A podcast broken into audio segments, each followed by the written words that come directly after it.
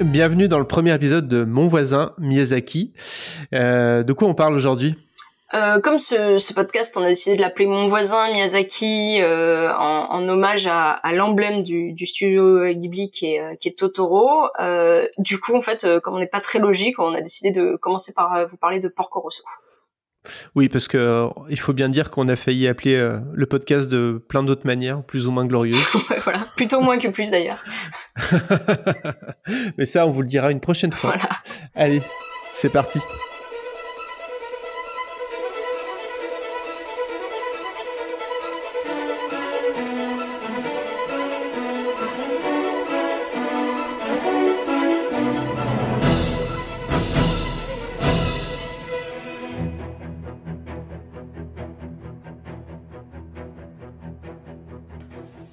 Bienvenue dans Mon voisin Miyazaki, un podcast où, euh, comme vous avez pu le comprendre avec l'introduction, on va s'amuser à parcourir toute la filmographie de Hayao Miyazaki, le célèbre fondateur, cofondateur des studios Ghibli et réalisateur japonais euh, émérite.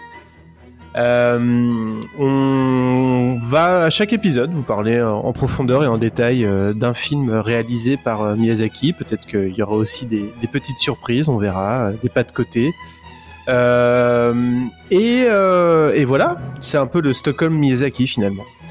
Et je suis très content parce que j'ai trouvé une, complice pour euh, réaliser ce, tour du monde de Miyazaki en, un peu moins de 80 épisodes, je pense, qui est Florence. Comment ça va? Ça va bien. Je suis super euh, contente aussi d'être là et, euh, qu'on lance ce, ce podcast dont on a parlé depuis un bon moment parce que parce que je trouve qu'il y a plein plein de choses à dire sur Miyazaki et, euh.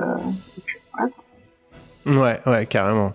Bon, je pense que euh, en fait l'idée de ce podcast, hein, c'est quand même surtout de partir des œuvres et, éventuellement de parler de lui, euh, euh enfin de parler de lui lui-même quand on parle des œuvres. Aujourd'hui, on va le voir, on parle de Porco Rosso, qui est peut-être une œuvre où sa personnalité transparaît plus que dans d'autres œuvres. Donc on sera peut-être plus amené à, à, à, mentionner des éléments biographiques. Oui, c'est vrai que je pense que c'est l'une des. Enfin, c'était intéressant de commencer par ça parce que c'est sans doute l'une des œuvres les plus euh, les plus personnelles euh, et, et, je pense que du coup il y a pas mal de thèmes qui sont abordés là-dedans et qui reviendront dans dans plein d'autres dans plein d'autres films. C'est ce qu'on va voir. Allez le cochon, amène-toi, je vais te griller les côtelettes. Alors, euh, on n'est pas exactement tout seul pour parler de de Porco Rosso. On a, on a des assistants de choc qui nous ont laissé des, capsules qu'on va vous faire entendre euh, au fur et à mesure de l'épisode. Donc je vous propose de, de, commencer tout de suite par euh, ce que Gabi a à dire de Porco Rosso. Quand ils se battaient, ça nous, ça m'a fait beaucoup rire avec mon frère et ma sœur. Ils se lançaient des trucs parce qu'ils avaient plus de munitions, ils se lançaient des trucs et Porco Rosso il a lancé un truc pour euh, tirer ça c'était atterri juste là sur le pilote qui conduisait. Ouais. Et après, ils se sont posés et ils se sont donné des coups de poing, des coups de pied. C'est tout ce que je connais. C'était le dernier pilote à la guerre et il est allé dans une mer de nuages et il a vu tous les pilotes morts à la guerre, comme une, comme une voie lactée. Euh, c'était bien, non, c'est des hydravions. C'est des, c'est des avions qui peuvent flotter et qui ont et des hydravions qui et souvent y a des dans les films il y a des hydravions qui ont des fusils, des des mitraillettes dans leur moteur pour tirer. Ben déjà, Porco Rosso, il fait pas la guerre. C'est un chasseur de primes. Parce qu'il aime pas faire la guerre, il aime pas tirer. Mais quand c'est des pirates qui veulent s'emparer de quelque chose, là, il tire. Mais qu'est-ce qu'il attend pour tirer? Peut-être que sa mitraillette s'est enrayée. Il tirera pas. Je le connais bien, Porco, je suis certain qu'il tirera pas. Quoi? Porco Rosso refuse de tuer. Il tient la merloque en plein milieu de son collimateur, pourtant. Vas-y, tire, c'est le moment Donc Porco Rosso, de quoi ça parle? C'est un, un, pilote d'avion qui, euh, suite à une malédiction euh, dont on parlera plus tard, a été transformé en, en cochon, mais un cochon, un cochon très très humanoïde, hein, comme ça a été dit ou ça sera dit plus tard, je ne sais plus, et qui pilote un, un midravion. un midravion.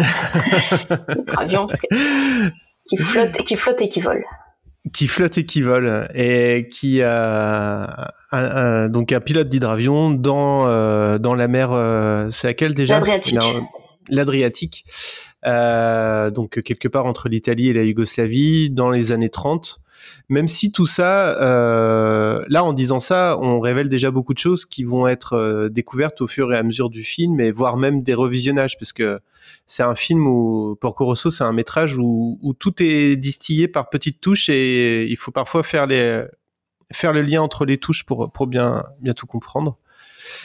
Et euh, dernier dernier élément du synopsis que j'ai pas encore donné, c'est que il va il va se retrouver dans une rivalité avec un pilote américain. Euh, une rivalité de, de bonhomme et ça va être un peu le fil rouge du film cette rivalité et, euh, et comment il va euh, surtout euh, retrouver son humanité en travaillant avec euh, la jeune Fio la jeune Fio Piccolo.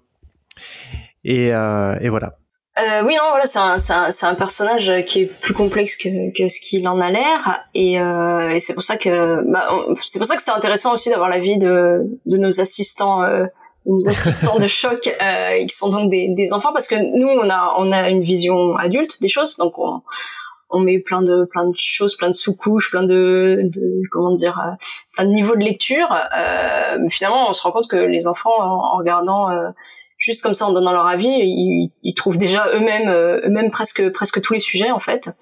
Et, euh, du coup, je pense que c'est très intéressant de, revenir à ce que à ce que eux voient en fait dans les dans les films de dans les films de Miyazaki. Ouais, complètement. Et euh, est-ce que moi je sais pas grand chose sur l'historique de production du film. D'après ce que j'ai compris, ça a été c'est d'abord apparu comme un, un ouais, il y a plus, la première version de Parcours ouais il y a plusieurs étapes euh, d'abord c'était d'abord c'était un, un, un, manga euh, très court de quelques quelques pages qui s'appelait l'ère des hydravions où il y a déjà un peu le un peu la trame euh, la trame du film mais en, en, très en très simple on va dire. Il y a quand même les personnages principaux et, et les histoires de, de piraterie, de, de, de, de, bataille de bonhomme comme tu dis. Et, et a priori c'était un, un, un, film qui aurait dû être un, un film court euh, qui était destiné en fait au, à, des compagnies aériennes pour pour divertir un peu les les, les voyageurs et surtout les, les, les, professionnels en fait qui voyageaient industriels et tout ça qui voyageaient sur leur ligne.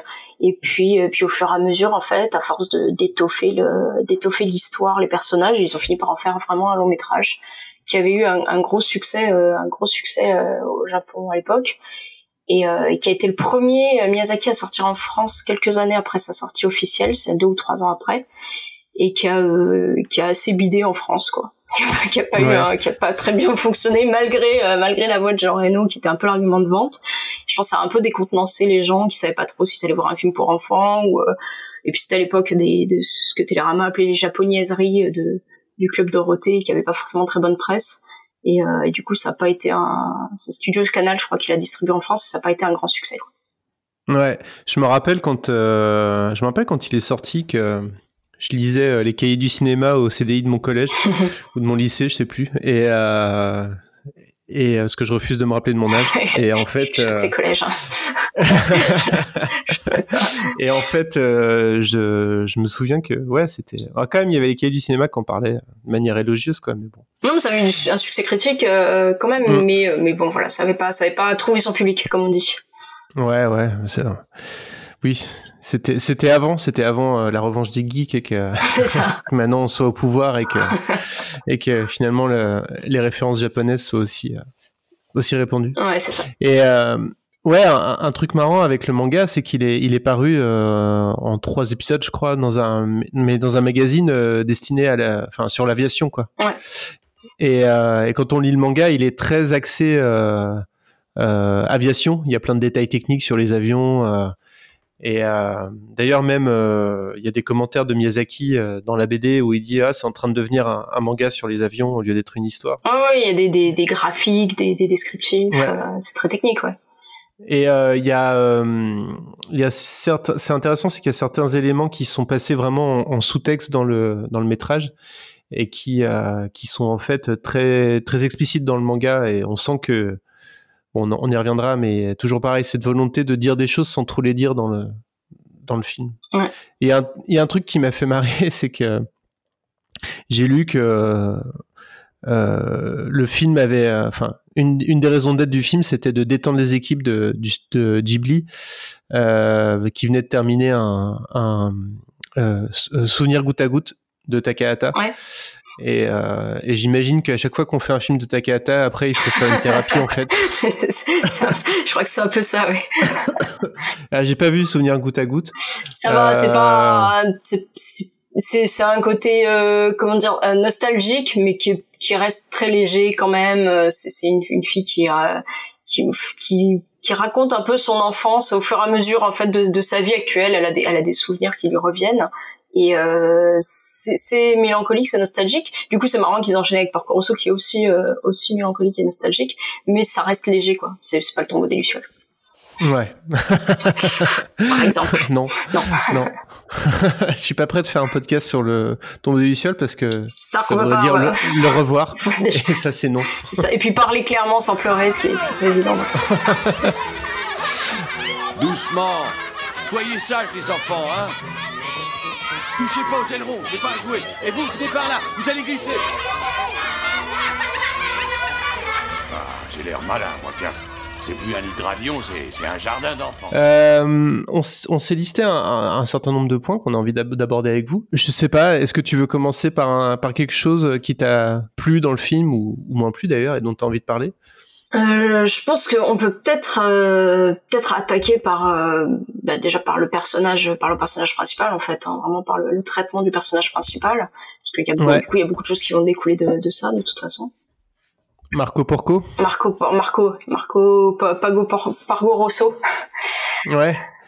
Euh, oui, parce qu'en fait, euh, donc, euh, donc Porco, on l'appelle Porco dans tout le film, Porco Rosso, le, le, co- le cochon rouge pour ceux qui ne parlent pas italien couramment. ça Euh, référence évidente à évidemment au, au célèbre euh, Baron Rouge, euh, fameux aviateur de la Première Guerre mondiale allemand d'ailleurs, Mhm.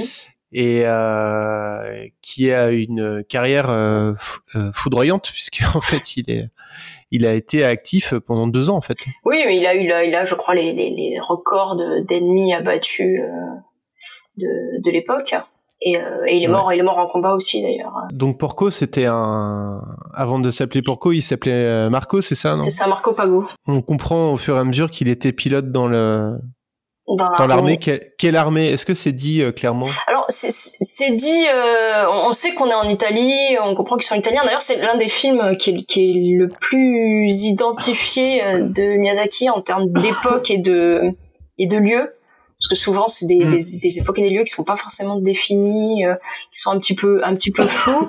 Là, euh, là, on comprend quand même que c'est euh, que c'est en Italie et on comprend que c'est entre les deux guerres, quoi, dans les années. dans les Mais c'est pas 30. c'est pas dit clairement quand même. Je crois pas dit clairement, mais il y a plein de, il y a plein de de- d'éléments. euh, déjà, on, on parle pas mal de la montée du, du fascisme, donc on, et, et d'une guerre Ouais. qui approcherait. euh, et puis, euh, et puis on, on, on comprend, euh, on comprend que lui a fait une guerre précédente. Donc, euh, donc c'est pas dit, euh, c'est pas, c'est pas dit clairement, mais, euh, mais effectivement, c'est, c'est identifié quand même. Pour le coup dans le manga c'est dit très clairement. Voilà, je vous donne les mêmes que d'habitude. Mais vous savez, on vient de recevoir des balles incendiaires et des balles perforantes. Mon gars, tu confonds. Nous autres, c'est pas la guerre qu'on fait. Alors voyons. Donc on apprend, euh, bon, on, on- on est en full spoiler, hein, on, est, on est là pour donner aussi des éléments de décryptage, donc euh, Ah oui, oui, il, vaut, il vaut mieux que vous ayez vu le film. mais- c'est ça. De toute façon, Gabi a donné la fin dès le début. euh. C'est vrai. Ouais, c'est vrai. C'est euh, c'est un personnage, euh, c'est un, c'est un misanthrope, euh, Porco. c'est un misanthrope, c'est un, c'est un personnage euh, individualiste. Ça, c'est annoncé dès le départ, en fait. Hein. Le, le film commence euh, sur euh, lui qui est tout seul sur euh, sur une île et qui écoute euh, qui écoute sa radio, qui écoute le temps des cerises à la radio en lisant des Ouais. en lisant des magazines de cinéma.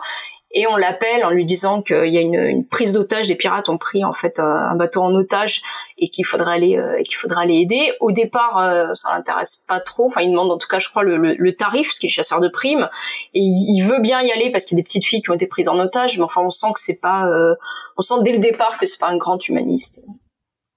Ouais.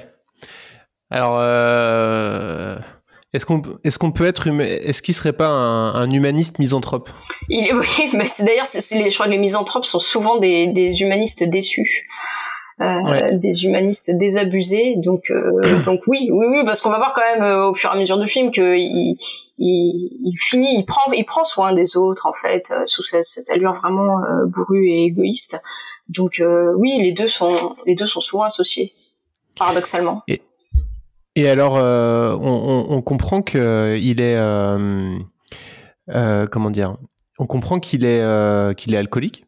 Ah, il a, tous les, il, a tous les, il a toutes les qualités. Hein. Il boit, il fume. C'est, un vrai plaisir hein, comme personnage. C'est distillé par des petites, des petites choses. C'est pas dit. Il n'y a pas un personnage qui va nous dire Ah, pourquoi t'es encore, t'es encore rond Je sais pas quoi. C'est juste qu'il arrive au bar, il dit comme d'habitude, ou. c'est ça. Ou il a sa bouteille qui est toujours à côté. Enfin, voilà, c'est très c'est vraiment distillé. Et euh, quand on parle d'alcool, distillé. et alors, euh, ouais, les, pirates s'en prennent à lui et tout de suite le ton est donné puisque euh, on, l'appelle à la rescousse, il arrive pour pour l'argent, mais mais finalement il prend pas, enfin, il fait son boulot il fait son boulot de chasseur de primes, ouais. Il fait son boulot de chasseur de primes contre des pirates qui font leur boulot de pirates, en fait. C'est ça. Et encore, ils le font chacun à moitié, en fait, leur boulot, hein, parce que les pirates, ils sont pas très très menaçants pour des pirates. Lui, comme chasseur de primes, finalement, il sauve les enfants, enfin, il laisse une partie du, du butin quand même aux pirates. Euh, c'est des, c'est un sujet qui a l'air euh, grave euh, sur le papier, mais qui est, euh, qui a un traitement très bon enfant, quoi. Ouais. Et euh, alors on va on va apprendre plus tard que que Porco s'est lancé une malédiction à lui-même. Enfin, là, là aussi c'est pas très clair et c'est c'est la séquence la plus onirique du film. Mais euh, donc tu le disais, il a été pilote dans l'armée euh, et euh, et il a pas supporté les atrocités de la guerre en fait. C'est ça en fait. On a on a une scène euh, une scène très onirique où il euh, où, il perd tous ses amis euh, quasiment pendant pendant un combat aérien et où il se retrouve en fait perdu dans une mer de, de nuages. Et et ce qui lui fait prendre à mon avis conscience vraiment de la vacuité de, de, de, tout ce qu'il faisait jusque là en fait de la guerre des batailles c'est que il, il, retrouve dans cette mer de nuages tous les aviateurs morts tous ensemble en fait dans une espèce de défilé euh, surréaliste immense et en fait on voit qu'il y, y, a toutes les nationalités euh, ils sont tous euh, tous unis en fait dans la dans la mort. Mm. et, euh, et, on comprend que c'est vraisemblablement quand il ressort de cette de cette mer de nuages qu'il est changé en cochon. C'est pas dit explicitement que c'est lui qui s'est jeté une malédiction c'est pas très expliqué. Euh, en tout cas, c'est c'est ce que dit Miyazaki et le producteur Suzuki en interview euh, pour eux, c'est pour eux l'explication elle est là. Quoi. Il s'est jeté lui-même une malédiction parce qu'il trouvait plus du tout de sens dans dans le sacrifice qu'il faisait pour son pays, ou que tout le monde faisait d'ailleurs pour euh, pour son propre pays. Et euh, et il ressort de là, il est vraiment euh, désabusé, on va dire, sur le, le, le genre humain et il a plus du tout d'illusions. Et vraisemblablement, il, il n'a plus envie, il ne souhaite plus euh, être être un homme ou être ce type d'homme en tout cas. L'avantage d'être un cochon, c'est qu'on a ni loi ni patrie. on reviendra un petit peu plus tard sur le pacifisme euh, euh très marqué du film, mais euh, pourquoi le cochon? Pourquoi le cochon Pourquoi le cochon? Il y a, plusieurs, explications. Du coup, si on se plonge un peu dans, la vision asiatique du cochon, selon les dires de Miyazaki, c'est un, animal qu'on aime bien mais qu'on respecte pas qui est pas vraiment respectable en fait quoi. C'est un animal qui serait euh, qui aurait un peu tous les défauts euh, tous les défauts de la terre qui serait égoïste qui serait euh, pas très aimable qui serait pas très pas très agréable à vivre. Et, et, alors là on peut on peut rapprocher de pas mal de Miyazaki qui, qui déjà qui dit que de toute façon il aimait bien dessiner les cochons un peu une boutade histoire de dire de toute façon j'ai fait un cochon parce que c'était rigolo à faire. Mais euh, mais en fait Miyazaki se dessine lui-même souvent en, en cochon. Mm. et euh, il avait même il avait même créé un studio euh, en parallèle il y a dans les années 90 en parallèle de, de Ghibli qui s'appelait en fait Butaya qui s'appelait la maison du cochon. Donc c'est pour ça qu'on disait au début que c'était sans doute un film très personnel parce que il y a, y a pas mal de il y a pas mal du, de Miyazaki dans le personnage de Porco Rosso et, euh, et dans, sa désillusion. Après Miyazaki, on va, va pas faire de la, surinterprétation, mais c'est quand même quelqu'un qui à la base était euh, euh, passionné, enfin avait, des, comment dire des, attirances pour le marxisme, pour le communisme, et qui s'est retrouvé finalement au fur et à mesure de sa vie à la tête d'un empire d'un empire financier et artistique.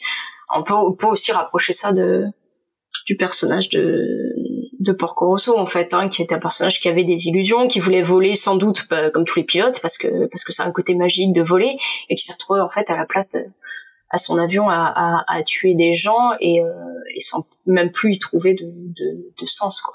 Je connais pas euh, hyper bien Miyazaki, euh, enfin sa personnalité, mais il donne vraiment, en tout cas maintenant, euh, je sais pas comment il était avant, plus jeune, mais maintenant il donne vraiment l'impression d'un d'un vieux grincheux euh, très misanthrope qui est enfin, il ressemble beaucoup au personnage de Porco quand même. Ah de, de plus en plus euh... enfin de plus en plus je sais pas effectivement comme dit on connaissait pas forcément avant mais quand on mais quand on regarde des, des, des reportages et des documentaires sur lui maintenant euh, il y, a un côté euh, laissez-moi tranquille quoi.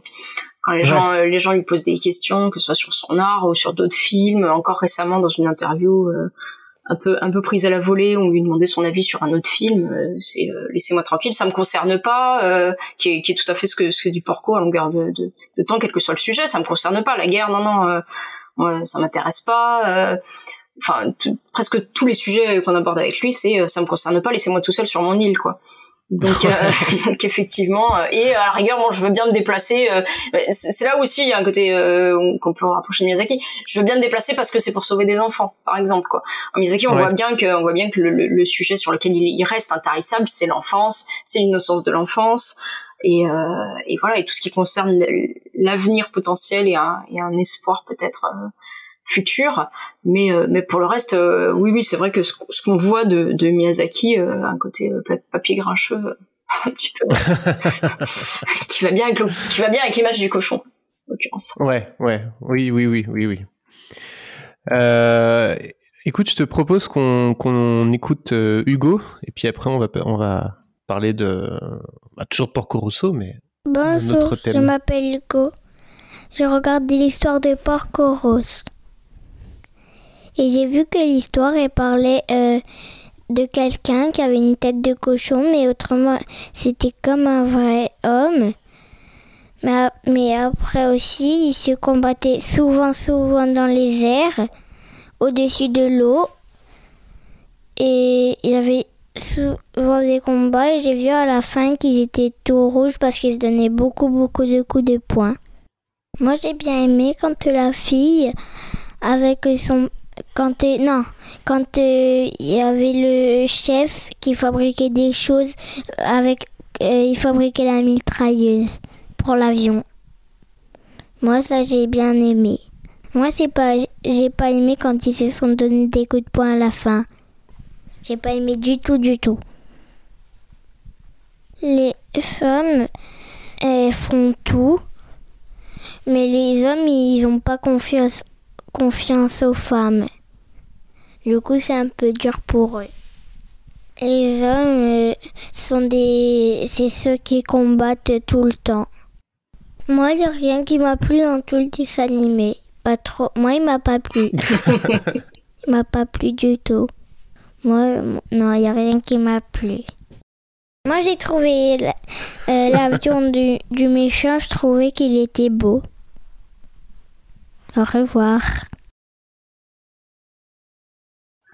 Bon, on s'excuse auprès de, Miyazaki. Il y a un enfant qui est.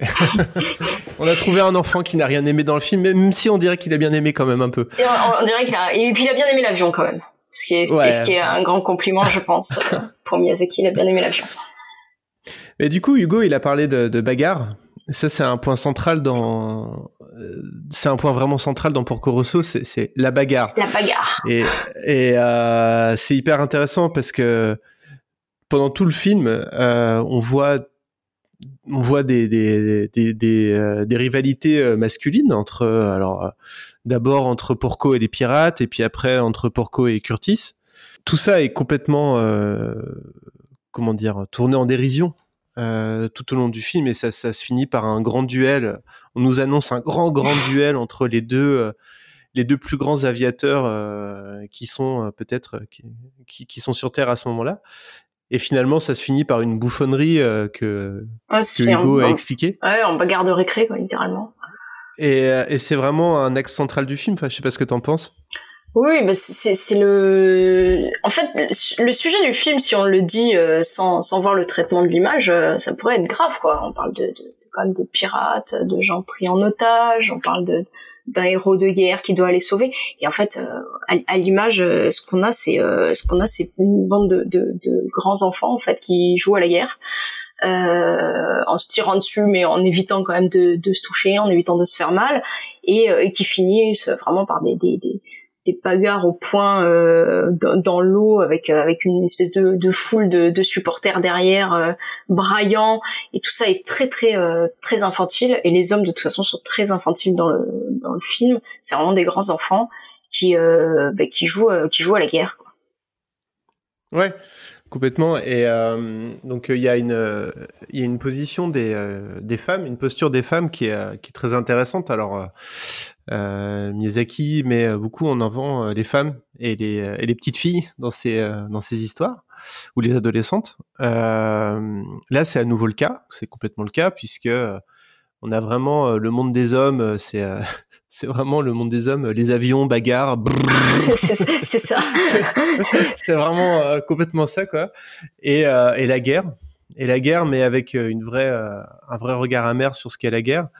Et, et les femmes qui, bah, qui, qui font preuve d'intelligence, qui font preuve de débrouillardise, et puis qui sont, qui sont vraiment au-dessus de la mêlée, quoi. Ah, mais c'est elles qui font tourner le, le monde, enfin ce monde-là, et, et c'est grâce à elles aussi et à leur efficacité quotidienne qu'ils peuvent continuer à, à jouer à leur guerre comme, comme ils le font en fait. Tu n'emploies plus que des femmes maintenant?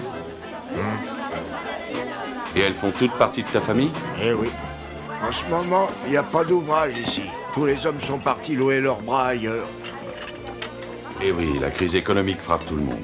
T'inquiète pas, va. Les femmes sont extra. Elles bossent aussi bien que les hommes et elles sont plus courageuses. Sans doute, mais fabriquer un avion, c'est autre chose que de faire la cuisine. Parce que Porco se fait abattre, euh, enfin l'avion de Porco se fait abattre par, euh, par, euh, par Donald Curtis. c'est Donald Curtis, hein, c'est Donald Curtis, ouais. Et euh, On, on, y reviendra plus tard, mais dans, dans, le, dans, le, dans le manga, c'était Donald Chuck. référence à peine masquée. Euh. À peine, ouais. c'est Donald Curtis, il s'appelle Donald Curtis comme, comme son avion, en fait. Son avion, c'est le Curtis, qui est un vrai avion qui, qui existait et qui est reproduit assez fidèlement d'ailleurs dans le film. Et, euh, et du coup, l'américain s'appelle comme son avion. Il est totalement identifié à, à son engin. D'ailleurs, le Ghibli ou le Ghibli, enfin, suivant la prononciation, euh, parce que les deux sont valables en fin de compte, euh, c'est un avion aussi. Euh. Oui, c'est un, un, un, moteur, ouais. c'est un moteur de moteur d'avion. D'ailleurs, on le voit dans le film, on le voit dans, dans le film. ah oui, c'est vrai, c'est vrai. Dans l'usine, on, on, voit écrit en gros sur le moteur. Voilà, la, fameuse usine à Florence. Euh, non, c'est à Milan, pas à Florence. C'est oui, c'est à Milan. Ouais c'est à Milan, chez, euh, chez Piccolo, euh, où euh, il va rencontrer la jeune Fio, où on explique que tous les hommes de l'atelier Piccolo sont partis à la guerre ou chercher du travail. Chercher du travail en fait, parce que justement à cause, de la, à cause de la guerre, il y avait plus de travail. Alors c'est paradoxal parce que du coup les femmes elles, elles bossent toutes à l'usine, pendant que les hommes sont partis chercher un autre travail. Un côté un peu fuite, fuite en avant de la part des hommes au lieu d'essayer de faire tourner ce qui existait déjà, euh, ils sont allés euh, conquérir visiblement d'autres d'autres travails ailleurs. Et, euh, et, du coup, bah, les femmes travaillent elles sur place. Quoi. Et et donc il rencontre la, oui, la, la, jeune Fio qui va qui va l'aider lui à sortir de son qui va l'aider à remporter le duel contre Curtis in fine, même s'il le remporte, euh, enfin, il le remporte sans le remporter. oui, c'est. On s'en fout un peu finalement de. C'est vrai qu'à la fin, euh, on va dire que c'est un, peu un, match nul, une décision de l'arbitre, quoi, on va dire. Ouais. Et euh, et lui, il, voilà, il, il, est, enfin, c'est grâce à cette jeune femme, jeune fille dont il au début, il, qui regarde, qui prend de haut, qu'il arrive à, à, ressortir quoi de. Ouais, va avoir à ressortir un rôle, gagnant de tout ça. va avoir un rôle très important euh, parce qu'on on a vu que les, quand on, on, dit Porco, mais tous les tous les hommes effectivement du du, du film sont euh, totalement euh, sont euh, sont immatures à tous les niveaux. Euh, même le personnage de Curtis d'ailleurs qui tombe amoureux de, de chaque femme qui chaque femme qu'il rencontre. D'ailleurs, je crois que quand il avion quand il abat l'avion de l'avion de Porco, il récupère il récupère une pièce et il dit ça va faire tellement plaisir à ma maman en Alabama. Donc en fait tout, tout dans leur vie fait référence soit à leur femme, à leur mère, à leur à leur fille. Euh, ils ont beau avoir l'air totalement indépendants et vivre sans femme au quotidien, en fait on se rend compte que c'est c'est uniquement par rapport à elle qui se qui se construisent quelque part. Oh une nana. Il a amené une nana avec lui. Oh elle est jolie. Vocal C'est une femme et après un homme sur deux est une femme, non? Eh, Molo, les affreux, c'est pas une pépé comme les autres. C'est elle qui dessine les plans d'avion chez Piccolo. Elle Une fille comme ça qui fait des plans Tu te fous de nous Non, sans blague, oh, j'en viens pas C'est elle qui a réparé mon coucou et elle l'a beaucoup amélioré. Elle est jeune, mais elle est très douée. C'est vraiment ce que tu penses? Oui, quand on parle d'avion, je ne mens jamais. Et les pirates, alors euh, les pirates n'en parlons pas. Je veux dire, c'est c'est des hommes, euh, mais qui se retrouvent complètement euh, submergés, par exemple, par les, les, petites filles qui prennent en otage. Ouais. Ça vire complètement au jardin d'enfants. Ils ont aucune autorité sur elles et on voit qu'ils sont complètement complètement dépassés. Et, et donc donc voilà, les, femmes, elles, prennent toujours facilement l'ascendance sur eux. Et, euh, et d'ailleurs, ils sont tous, euh, voilà, ils sont tous euh, en admiration devant devant Fio, devant Gina, où personne n'ose se battre autour de son hôtel parce que parce que elle, elle, elle, ne veut pas. Donc ils en ont fait une sorte d'œuvre de paix ou par respect pour elle, en fait, ils, ils ne se combattent pas autour d'elle. Et, euh, et, le personnage de Porco, donc quand il va aller faire réparer son avion chez Piccolo, il se rend compte que, que bah, les hommes qui normalement d'habitude s'occupent de son avion sont tous sont tous partis et on lui annonce que c'est Fio, qui a 17 ans, qui est censé s'occuper de son avion. Ce qui, ouais. ce qui ne vit pas très très bien au départ. Avec des vieilles dames. Avec des vieilles dames. Fio, avec euh, avec plein, de, enfin de, de, tous les âges d'ailleurs. Euh, ouais. Oui, c'est vrai, c'est vrai, pas que des vieilles dames. Non, oui, vrai, il y a juste... entre autres des vieilles dames euh, qui viennent mm. travailler, euh, qui viennent travailler là, je cite, pour pour donner de l'argent de poche à leurs petits enfants. Mais c'est le petit Porcoros. les ancêtres. Increvable, elles nous enterreront tous. Et toi, je vois que tu es de plus en plus beau. ouais. euh, donc euh, des vieilles dames auprès de, desquelles il a un, un grand succès d'ailleurs. Euh, d'ailleurs oui, c'est vrai. Plaît aux, plaît aux dames, ce qui est paradoxal avec euh, avec sa, sa tête de cochon quand même. D'ailleurs, c'est ça qu'on n'a pas on n'a pas abordé ça quand on a parlé du cochon, mais effectivement, personne n'a l'air de d'être choqué par sa tête en fait. Il a même même un certain succès physiquement. Assez... Oui, c'est intéressant. C'est justement, euh, euh, je pense qu'on peut faire une petite parenthèse là-dessus. Tu parlais de Disney tout à l'heure. C'est un vrai, euh, un vrai contrepoint. Euh, je vais pas dire contre-pied parce que je pense que Miyazaki aime Disney, mais simplement, il, il, travaille différemment. c'est pas, c'est pas des animaux anthropomorphes quoi. Non. Euh, c'est c'est euh, c'est un homme avec une tête de cochon en fait. C'est ça. Et ça arrive visiblement. Apparemment, c'est quelque chose qui voilà qui qui a l'air pas pas fréquent, mais pas non plus exceptionnel. Ça, semble être quelque chose ouais. euh, d'assez admis, euh, qu'éventuellement, euh, selon les circonstances, on pourrait se transformer en tête de cochon. et du coup, on n'a pas trop parlé de Gina encore, euh, qui a un rôle très très important dans l'histoire aussi. Euh, puisque euh, bah, Gina c'est le, le, véritable amour de, de Marco et de Mhm. Porco. Ouais. Euh, on va, pareil, on va comprendre ça petit à petit. En fait, on va, on va comprendre que, que Gina et, et Marco étaient proches étant jeunes. Et euh, alors ça, je sais plus si c'est, enfin, c'est vraiment suggéré. Euh, c'est vraiment suggéré pour le coup. C'est, c'est pas dit très clairement, mais on. Bah, on voit qu'ils étaient un- amis. En fait, on, on le voit apparemment son baptême de l'air. euh, Il semblerait que ce soit Ma- Marco en fait qui lui ait offert. On voit une scène où elle est, elle est plus jeune et elle est dans un dans un avion visiblement avec. Marco. On comprend qu'ils se sont connus assez jeunes, qu'ils ont été amis et euh, et, et surtout on comprend que il, elle a été mariée bon plusieurs fois, mais entre autres au à Berligny au meilleur ami en fait de, de Porco Rosso. Ouais. et, et, Berlini qui est mort ce fameux jour où, euh, où Porco euh, s'est transformé en cochon. C'est ça. Et, enfin, où Marco s'est transformé en cochon. Ouais, D'ailleurs, c'est important parce que dans cette scène-là, euh, c'est sans doute ce qui a précipité sa transformation. Euh, il, comme Berlini vient de se marier avec Gina, Porco en fait voudrait mourir à sa place, quoi. Et évidemment, bah, pas, on décide pas de ça mais euh, mais donc il, il a l'impression je pense d'avoir une dette euh, une dette envers Gina de d'être toujours vivant et que et que son mari soit soit mort l'un de ses maris parce qu'ils sont tous morts en fait. Elle en a eu trois et on comprend qu'ils sont tous morts euh, pendant pendant l'histoire du film on comprend que le dernier est mort euh, aussi et qu'ils ont retrouvé son son épave elle le dit à Porco en fait qu'ils viennent de retrouver son épave mmh. Et, euh, et, donc ça, ça a joué dans sa transformation. D'ailleurs, il a même une, une réflexion en disant euh, c'est toujours c'est les meilleurs qui partent. Quoi. Il sort de encore une fois de c'est un personnage qui qui a quand même un dégoût de lui-même et quand il dit c'est les meilleurs qui partent, c'est histoire de dire bah moi je suis, moi par contre je suis resté quoi. Il y a ce passage euh, qui est vraiment important où Porco appelle Gina pour la rassurer et donc elle est elle est morte d'inquiétude. Et il y a d'ailleurs, il y a, enfin, ce, passage, il a l'air de rien, mais il est complètement, enfin, il est incroyable en fait, où elle est, elle est sur le bateau en train de partir. Il y a, a quelqu'un qui la qui court sur la jetée pour lui dire, euh, il y a Porco au téléphone, et on la voit euh, prendre son élan et sauter euh, du bateau sur le ponton. Et en fait, c'est des trucs, enfin ça, c'est, c'est très propre à Miyazaki, c'est une science de l'animation et du mouvement et du dynamisme qui est, qui est complètement dingue, quoi.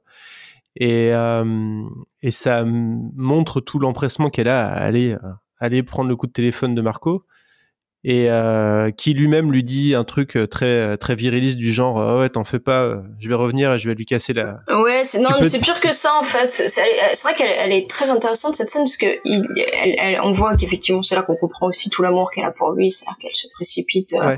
et, et au téléphone d'abord il y a le soulagement parce que quand on voit ce personnage féminin elle a un côté diva elle a un côté très féminin au sens vraiment classique du terme, on l'entend, et du coup, on, pourrait penser que c'est une, femme un peu passive qui est là à attendre les amours de, que les amours de sa vie reviennent. Et en fait, dans ce coup de mm. téléphone, on comprend qu'elle est pas que ça, parce que lui, euh, lui en, bon macho, euh, lui dit euh, si tu vois Donald, tu lui, tu lui donneras, tu lui passeras un message de ma part. Et là, elle, elle, elle pète un câble en disant mais je, enfin, vous les hommes, vous croyez qu'on est là à vous attendre et en plus à faire vos, vos messagers alors qu'on est on n'est pas là pour ça. Et donc elle se met à hurler sur euh, sur Porco. Et c'est là où on réalise qu'elle elle est un, un perso qui est aussi euh, féministe en fait que que, que d'autres euh, que Fio qui a, qui, a, qui a un côté moins moins féminin plus énergique plus moderne. Et elle on se rend compte que dans, dans sa façon de vivre aussi elle a elle elle, elle, elle a beau aimer Porco et l'attendre tous les jours elle dépend quand même pas des hommes en fait. Si jamais la Merloc se pointe au bar tu seras gentil de lui faire une commission Dis-lui de ma part qu'on se reverra. Et puis quoi encore? Fais tes commissions toi-même tu ne vaux pas mieux que les autres. Vous êtes tous pareils, vous les pilotes. Vous méprisez les femmes. On est tout juste bonnes à vous attendre sur le débarcadère. Et puis, si tu ne fais pas attention, tu vas finir en rôti de porc. Je veux pas que ça t'arrive, Porco. Je veux pas. Ouais. Et euh, malgré les, les, les, trois euh, qui sont morts. Euh, C'est ça. Sur des, sur des avions. Euh, écoute, je te propose d'écouter euh, une autre intervention, puis après on, on va pouvoir euh, on va pouvoir aborder un autre sujet. Très bien. Bonjour, je m'appelle Sacha, j'ai 12 ans. Et je vais vous parler de Porco Rosso. Bah, le film part d'un porc humanoïde aviateur. Et pourquoi il s'est retrouvé en porc On ne sait pas. C'est peut-être comme dans Chihiro, mais peut-être que c'est d'une autre manière. Et qu'est-ce qui t'a plu alors dans le film? Euh, L'animation. Aussi, j'ai aussi beaucoup aimé le design des avions et les scènes, qui sont vraiment très bien réalisées. Il n'y a pas vraiment de choses qui m'ont déplu au film, par contre. Je trouve pas vraiment qu'il y a de choses qui m'ont euh, pas plu, en fait. D'accord. Je trouve juste que le fait qu'ils aient réussi à creuser un immense trou dans une île en, en, en je sais pas combien de jours, ça reste un peu bizarre. Surtout techniquement, il grimpe pas aussi vite. C'est pas possible de grimper aussi vite dedans. Mais bon, ça, je veux bien pardonner. Euh, Sacha a parlé d'animation mm-hmm. et euh, on en a parlé un tout petit peu avant là par rapport à l'obsession du mouvement. Mm. Euh, dans tous les Miyazaki, on retrouve un, un souci du détail, euh, que ce soit euh, euh, au niveau sonore, au niveau animation, au niveau au niveau composition des plans. Euh, Miyazaki, c'est un, cinéaste en fait. C'est un truc, euh, on souligne pas assez, mais euh, au Japon, euh, l'animation, c'est souvent euh, prendre un manga et, et, en faire le mieux, quelque chose de le plus réussi possible en sous la forme d'animation en général pour la télé. Miyazaki, il a une démarche de cinéaste. Il prend des histoires et, et il les raconte au cinéma. Non seulement il la raconte, mais c'est vrai qu'il y, a- par exemple, il bosse pas vraiment sur des scénarios, il bosse carrément sur des, sur des storyboards. C'est-à-dire l'histoire, elle est, elle est de base euh, intégralement euh, pensée en images et, dessinée, euh, dessinée déjà. Quoi. Ouais. Et, et là, ça, donc ça se ressent, ça se ressent clairement ce souci du détail dans, dans pas mal de choses, mais l'animation des, l'animation aérienne est, est somptueuse. Enfin, vraiment, tous les passages euh, des avions qui volent, euh, le, pa- le passage du décollage de Milan Ouais. depuis le, le hangar, je trouve extraordinaire. Enfin, je, trouve que c'est un, vraiment un chef-d'œuvre euh, d'animation. Oui, toutes les scènes euh, aviatiques. Et puis de toute façon, on, on voit qu'il a, il a, il adore ça. On voit que c'est vraiment la partie qui lui plaît, parce que les scènes, sont, les scènes d'avion, les scènes de vol sont très longues. Et, euh, et à à chaque fois, elles, elles sont pas, euh, elles paraissent pas longues, quoi. Elles durent pourtant euh, pas mal. Quand il fait une sorte aussi de ballet aérien, un peu pour faire le, le beau, euh, évidemment, devant, euh, devant le jardin de, de Gina, euh, ça dure assez longtemps. Et en même temps, on est tellement, euh, on est tellement pris, on est là à, la- à le regarder en même temps qu'elle. Et du coup, c'est c'est superbe et ça, ça participe vraiment à, enfin toute l'aura visuelle en fait du film, euh, qui, qui a pas énormément de dialogue d'ailleurs comme film si on si on y réfléchit, mais il y a, Ouais. il y a vraiment une ambiance une ambiance visuelle et euh, et un mouvement euh, perpétuel qui est qui est quoi. Alors, euh, au niveau euh, bande-son, euh, il y a cette, encore une musique euh, formidable, à mon sens, de, de Joe Hisaishi. Enfin, bon, ça, Ouais, un c'est- C'est une porte ouverte à enfoncer. la musique sert aussi à faire passer des messages, euh, notamment l'utilisation de la chanson Le temps des cerises, c'est pas, c'est pas anodin. Non, bien sûr. Euh, dans un contexte où on est, on est inquiet, on est en pleine inquiétude de la montée du, du fascisme. Et, euh, et bordel, Jean Reno. Jean Reno, la voix de Jean Reno. mais, ouais. quel- mais quelle partition de Jean Reno C'est- incroyable. Superbe. C'est vraiment un film qui gagne, euh, à mon avis, à être euh, à être vu en VF, ce qui est assez rare pour être souligné. Ouais. Euh, la voix est super, la voix est, est- la voix est parfaite en fait pour ce, per- Ah ouais, pour mais ce non, mais- personnage à tous les niveaux. Ah vraiment, enfin, je veux dire, on... je sais qu'il y y a régulièrement des critiques sur le jeu d'acteur de Jean Reno, et c'est vrai que malheureusement, il n'a pas joué que dans des chefs-d'œuvre. Mais, mais là, il fait, je trouve, je le trouve génial, quoi. Ouais, d'ailleurs, d'ailleurs, Miyazaki a, a- juste. a adoré. euh, il paraît, euh, il paraît, Ah oui ouais, il paraît qu'il avait, il avait vraiment, euh, vraiment apprécié en fait la voix et avait, avait dit que c'était, c'était- parfait quoi. Et euh, si je dis pas de bêtises, je crois que dans la version japonaise d'ailleurs, c'est pas la même voix en fait pour Marco et pour euh, et pour Porco. Alors Ah que oui. là, là en fait, il double, il double les deux et, euh, et ça, ça, ça, ça joue pas. Je veux dire, ça, ça, ça gêne pas en fait la dualité des, des deux personnages, selon moi. Ouais. Et il a vraiment ce timbre, euh, il, il a, il a une voix, il a une voix, il a une voix très paternaliste aussi.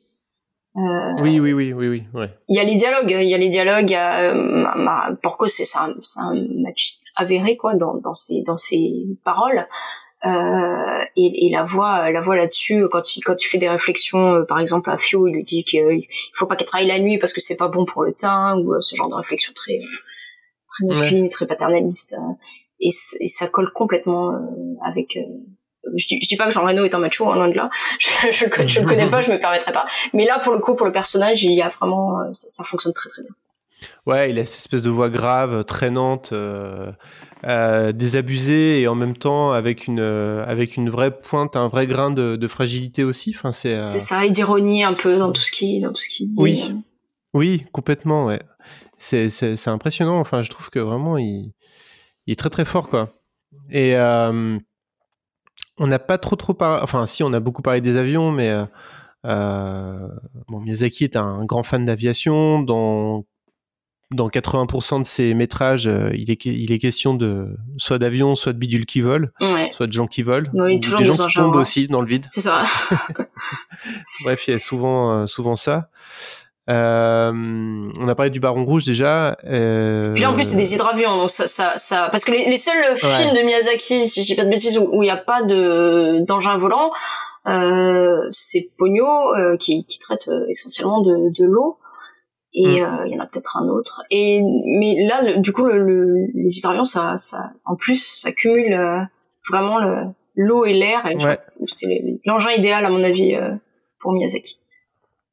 Oui, et d'ailleurs, euh, c'est dit à un moment donné, euh, le, les pilotes d'hydravion, c'est la, c'est la crème. Oui, c'est l'élite à la fois du, du, ciel et de la mer, je crois, quelque chose comme ça. Ouais, c'est ça. Écoutez-moi tous. Depuis que je suis toute petite, on me raconte des histoires de pilotes d'hydravion. Mon grand-père me disait toujours, ma petite fille, les pilotes d'hydravion, c'est l'élite. On peut pas trouver mieux. Ils sont à la fois les chevaliers du ciel et de la mer. C'est ce qui les rend différents de tous les autres.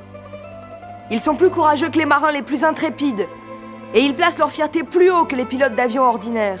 Ouais C'est vrai Il a raison, ton grand-père. C'est comme ça qu'on est nous autres dans les hydravions. Mon grand-père me disait aussi que le bien le plus précieux pour eux, ce n'est ni l'argent ni les femmes. C'est d'abord leur honneur. Ouais c'est vrai, ça c'est vrai Il a défié. Ouais, bravo, ouais mmh, Elle est incroyable, cette petite. Il y a, il y a ce, ce, cette, cette, histoire de fraternité entre les aviateurs, en fait, aussi, qui revient beaucoup. Quel que soit le, quel que soit le camp, finalement, euh, euh, les aviateurs, en tout cas, les aviateurs qui choisissent pas de, de piloter pour l'armée, euh, sont. C'est pas des. Voilà, c'est une fraternité, c'est une, une, espèce à part. Oui, ils auront un code, un peu un code d'honneur, euh, même, même s'ils s'opposent dans tout le film. En fait, on se rend compte qu'ils sont censés. Enfin, ils ont beaucoup de points communs. Ils ont une sorte d'un peu de, de code entre eux. C'est un, un peu une grosse bande de potes liés par par leur par leur passion en fait. Mais ça c'était alors je... bon maintenant ça doit être différent mais mais euh, en tout cas dans les chez les pionniers de l'aviation c'était c'était quelque chose de, de vraiment d'avéré de, de, concret. Je sais que euh, je sais que le, le, le, le, fameux Baron Rouge avait beaucoup de respect pour pour ses adversaires. Bon, ça n'empêchait pas de les tuer, mais à, la, à, la, différence de Porco qui lui ne tue pas. Euh, ne mais, tue plus, euh, sans doute d'ailleurs. Ne tue plus, oui, t'as raison, ne tue plus. Oui. C'est important de le préciser. Puisque bon, s'il a fait la guerre, a priori, euh, il, en, il, en a tué avant de, de décider de, de décider ouais. d'arrêter. Ouais, complètement. Et je sais, il y a un truc intéressant, c'est euh, Saint-Exupéry. Mm -hmm. Quand il a disparu, donc le mystère de la disparition de Saint-Exupéry a été levé, euh, je sais pas, 50 ans après sa disparition. Ouais, il y a pas, y a pas très longtemps. Ouais. Et en fait, euh, on a retrouvé le, on a retrouvé l'aviateur allemand qui l'avait abattu. Mmh. Et en fait, le mec, euh, ça faisait des années et des années qu'il savait que c'était lui qui avait abattu Saint-Exupéry, mais il disait rien en fait parce qu'il avait honte. Ouais.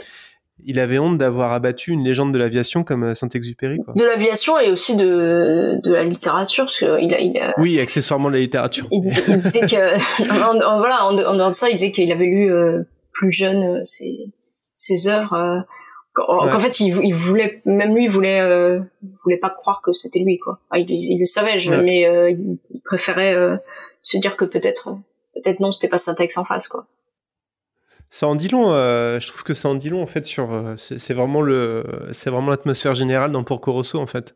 C'est vraiment le, souci de de Miyazaki avec les avec les avions d'ailleurs. Hein, euh, et sans doute de, de beaucoup d'aviateurs. Je sais pas, je j'en connais pas. Mais euh, c'est qu'en fait c'est un c'est un rêve superbe l'aviation. C'est c'est voler quoi. C'est décoller dans les airs, pouvoir aller où on veut. Et, et ce rêve il a été il a été récupéré, il a été réutilisé à des fins de de destruction massive. Euh, mm. Et, et c'est toute l'ambivalence euh, qu'a Miyazaki avec les l'aviation, avec les avions. Il va aller au bout du, du, du raisonnement d'ailleurs dans son dernier euh, son dernier film, enfin son presque mm. dernier film. son dernier pour l'instant. Son, son, dernier jusqu'au prochain.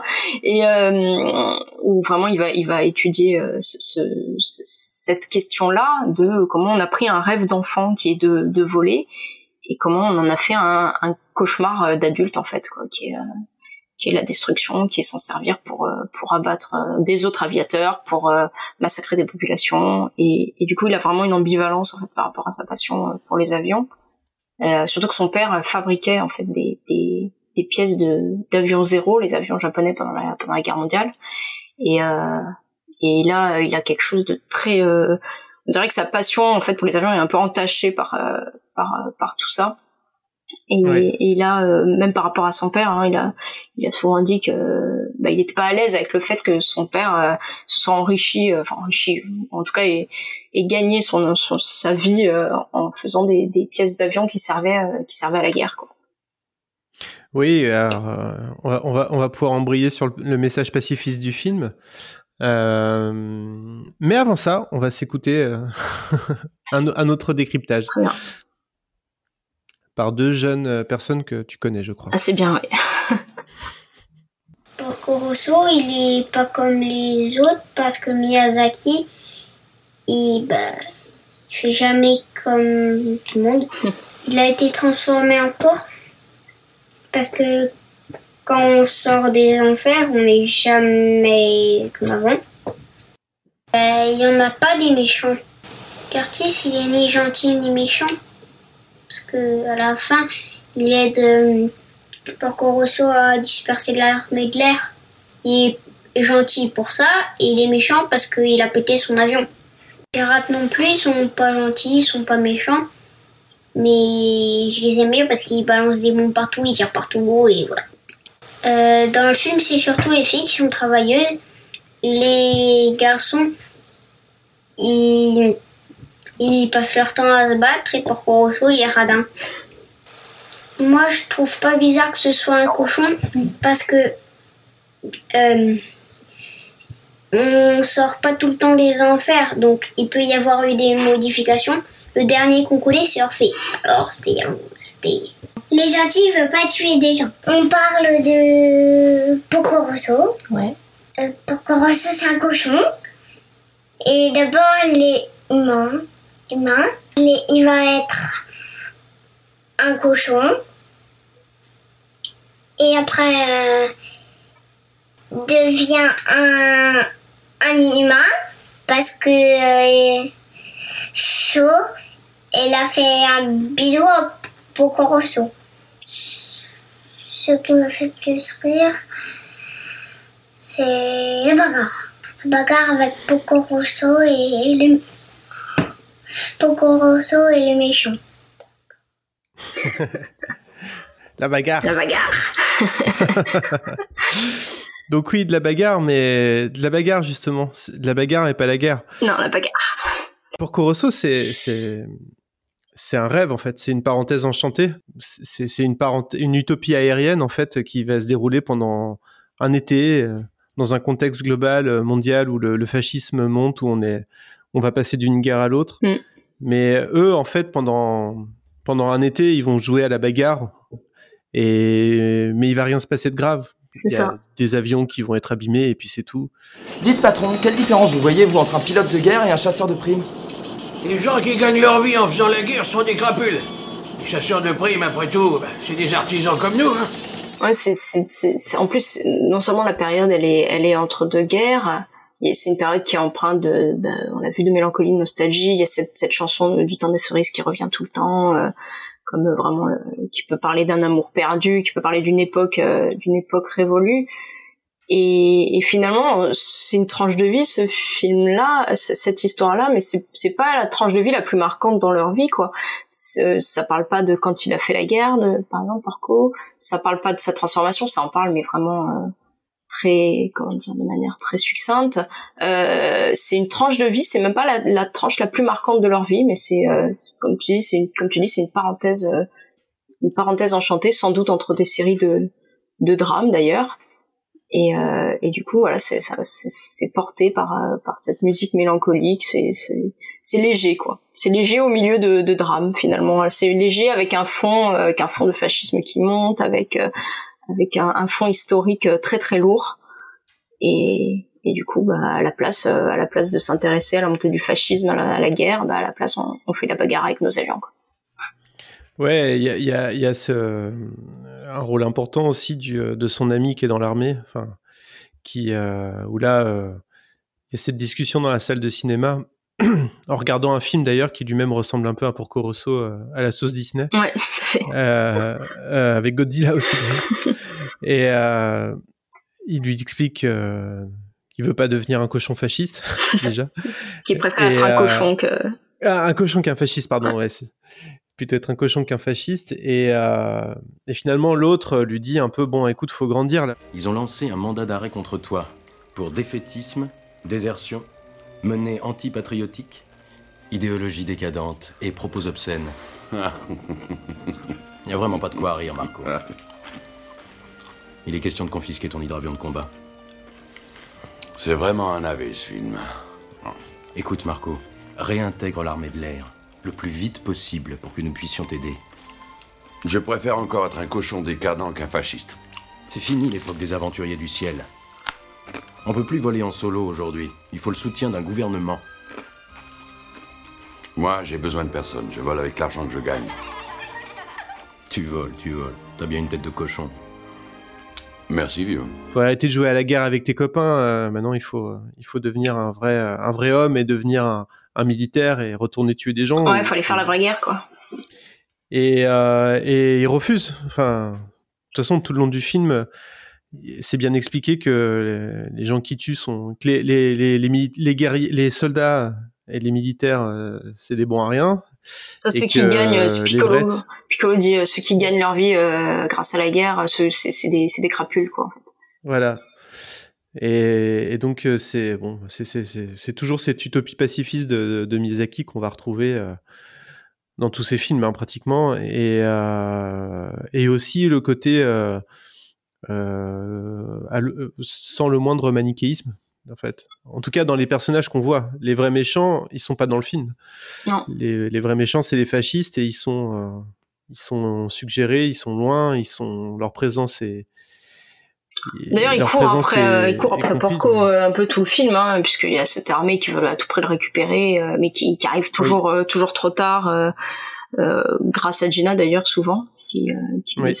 Et euh, donc c'est le fascisme, il est là, il leur court après quoi. Bon, on sait bien qu'historiquement il va les rattraper, mais euh, en tout cas pas dans cette, euh, pas dans ce laps de temps de de, de l'histoire. Et d'ailleurs, pourquoi il se sert vraiment de son statut de, cochon pour euh, pour dire que ça le concerne pas. Il dit même à la banque euh, quand il, euh, il va récupérer des, sous et qu'on lui propose d'investir justement. Il dit moi tout ça je laisse ça aux je laisse ça aux humains quoi. Il y a, un rapport au temps d'ailleurs qui est, intéressant dans, Porco Rosso, c'est que on prend l'histoire à un moment donné. alors c'est, tout gravite autour d'une île dans l'air et et dans une période de temps très ramassée, c'est-à-dire qu'on peut vraiment pas plus s'extraire. Enfin, on est on est dans un monde euh, plus réaliste que ce qu'on est d'habitude, mais en même temps, on est vraiment euh, à côté quoi.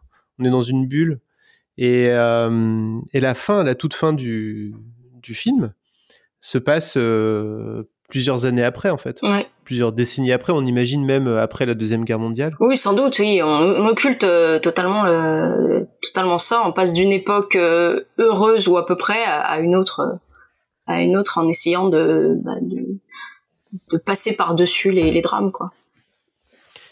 Et euh, on, a, on a mentionné Disney deux, trois fois.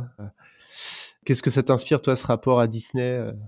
C'est vrai que souvent on a dit que c'était un peu l'anti-Disney, Miyazaki. Alors je sais pas si c'est pas aussi simple que ça, mais c'est vrai que c'est deux, deux types de productions euh, qui sont totalement différentes. Et euh, les, les enfants qu'on a entendus, ils reviennent souvent sur le fait qu'il n'y a pas de gentils et pas de méchants. Et, euh, et ils s'en rendent bien compte parce que quand ils ont l'habitude de regarder des Disney, il y a des gentils et des méchants qui sont très facilement identifiés. Et l- là, euh, pour la peine, euh, si je prends Porco euh, et que je le mets dans un film de Disney, ça va être le méchant d'office quoi. Il est pas beau, il fume, il boit, il est pas agréable, euh, il envoie bouler les filles euh, qu'il aime. euh, donc euh, et, là on en fait le, le héros euh, du film. Et à l'inverse, ceux qui sont censés être les méchants, Curtis par exemple, hein, qui est comme je disais, qui est dans le manga s'appelait Donald Chuck, hein, comme ça c'est ça, c'est clair, euh, qui représente vraiment la vision comme de l'américain, c'est-à-dire il est il est beau gosse, il est arrogant, euh, il pense que tout peut s'acheter. Euh, il dit à Fio, quand on aime, on ne compte pas. Euh, à Gina, il lui dit qu'elle a qu'à venir avec lui puisque elle, il, va devenir une star puis président. Donc c'est pareil, euh, il y a y a y a de y y a de Reagan euh, quand même dans dans dans Curtis. Et donc il est censé être le méchant, mais au final il a autant de, de défauts et de qualités que, que Porco. Euh, à la fin, voilà, il, il aide, il aide Porco, puis on voit qu'ils finissent euh, plus ou moins, plus ou moins amis. Les pirates aussi qui pourraient être les méchants, bon ben ils sont pas super méchants quand même quoi, ils sont tout euh, tout doux comme des agneaux, des cafios devant eux. Ah oui, on n'a pas dit leur nom d'ailleurs aux pirates. Ah oui, alors déjà oui, puisqu'on va on, on, reviendra sur le rôle des femmes parce qu'on a on a, on a pas beaucoup développé, mais quand on a quand on a dit que les les, les hommes étaient étaient tous Puéri, les deux grands enfants. Les pirates s'appellent Mama Ayuto, donc euh, à l'aide maman.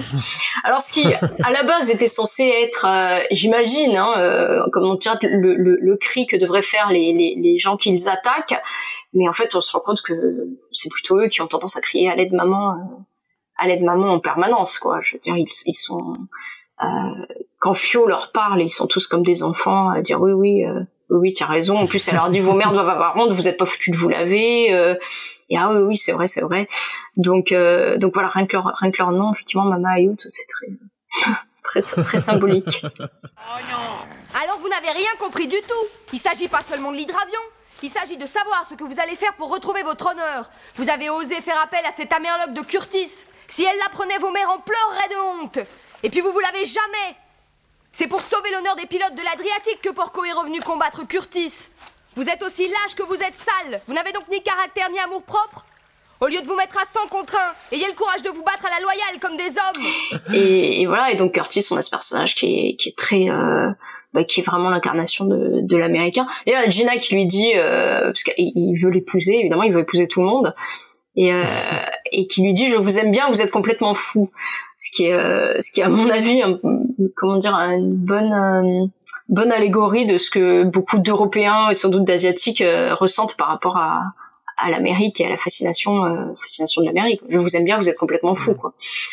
Mm. Donc, donc par rapport à Disney, effectivement, on n'a pas du tout ce, ce manichéisme qui est présent, qui est présent souvent chez chez Disney, et on n'a pas des personnages non plus qui vont qui vont euh, ben, bien finir parce qu'ils ont fait le bien euh, ou mal finir parce qu'ils ont fait le mal. C'est, c'est pas du tout c'est pas du tout identifié comme ça en fait. Non alors il y a beaucoup il y a beaucoup de bienveillance quand même même s'il y a de la mélancolie il y a aussi beaucoup de bienveillance et finalement euh, euh on reparlera de la fin mais euh, mais tout, tout, tout, se passe plutôt bien finalement. Oui, oui, dans ce dans ce laps de temps, effectivement, ça, ça, reste une parenthèse une parenthèse mm. heureuse quoi. Euh, je te propose qu'on écoute euh, Sibyl et puis après on peut peut-être revenir un peu sur le rôle des femmes. Moi j'ai beaucoup aimé quand les pirates, euh, quand ils étaient dans le repère de Porco Rosso, qu'il y avait bon, il y avait Fio avec, avec Porco, et que du coup les pirates aimaient beaucoup Fio. Du coup ils se sont ils sont devenus tout calmes. C'était rigolo parce que après ils ont organisé euh, bah, euh, une sorte de kermesse avec euh, le, le chef des pirates et Porco. Enfin, c'était très rigolo ce moment-là. Bah, les femmes, elles travaillent parce qu'elles. Du coup, comme les hommes sont partis à la guerre, elles peuvent pas travailler. Voilà, elles ont travaillé dans, une, dans un endroit où on fabrique des avions. Ce qui m'a fait le plus réfléchir, c'est que je comprenais pas pourquoi, pourquoi on, on interdisait aux femmes de piloter un avion. Enfin, c'est pas qu'on les interdisait, mais c'est qu'on n'acceptait pas, on trouvait pas ça très normal. Je pense qu'il était un qu'il était un cochon parce qu'il avait il était pas il avait pas été amoureux depuis longtemps. Bah euh, moi je pense qu'il redevient humain parce qu'il lui a parce qu'il a eu un bisou de la fille. Non, je trouve pas ça bizarre parce que ça peut arriver une fois. Enfin, ça peut être, euh, on va dire, un peu magique. c'est c'est le c'est c'est l'archétype enfin le trope de la grenouille quoi c'est ça du prince euh, transformé en grenouille ouais bah c'est ce qu'elle essaye de faire euh, de faire Fiona en fait de, de, de Fio pardon de le de, de tenter l'astuce de la grenouille. Elle se fait beaucoup rire Porco parce qu'il dit mais enfin ça n'a rien à voir, euh, je suis un cochon, ce qui est assez drôle parce que quoi ça n'aurait rien à voir si ce n'est que c'est pas le même animal, mais en fait le, le, le principe est le même quoi. D'ailleurs, j'ai appris qu'il y avait des, euh, des, jeunes femmes, euh, des jeunes filles, euh, je sais plus où, qui, qui ont chopé des maladies en embrassant des grenouilles. au bout de son rêve, je pense. On peut pas savoir sinon. Bref. Et euh, oui, tu voulais euh, revenir un peu sur le rôle des femmes, du coup dans le... Oui, parce que du coup, on a parlé. C'est vrai qu'on a par- parlé du, du personnage de, de de Gina et un peu des femmes à des femmes à l'atelier.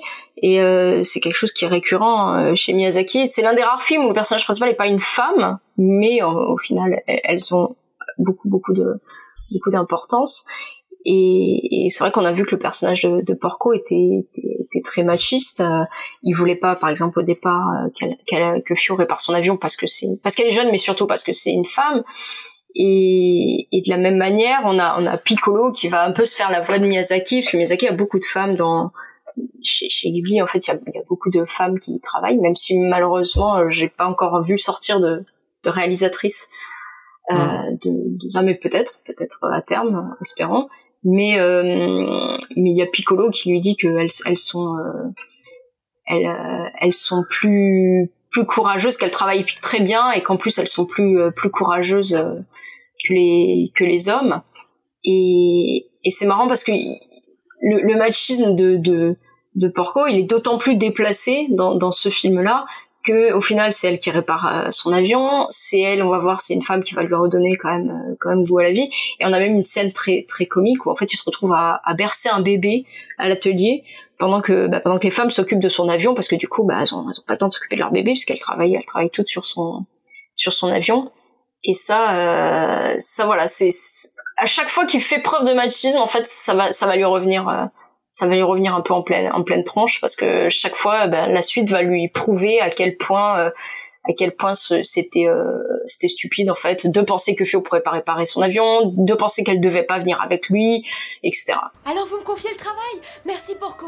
Vous verrez, vous serez pas déçus. Attention, jeune fille. C'est d'accord, mais à une seule condition. Fini les nuits blanches. Quand on manque de sommeil, on fait pas du bon boulot. Et en plus, c'est très mauvais pour le teint. Et il faut, euh, il faut rappeler qu'au Japon, euh, encore maintenant, la, la- la plupart des femmes, quand elles ont un enfant, elles arrêtent de travailler, quoi.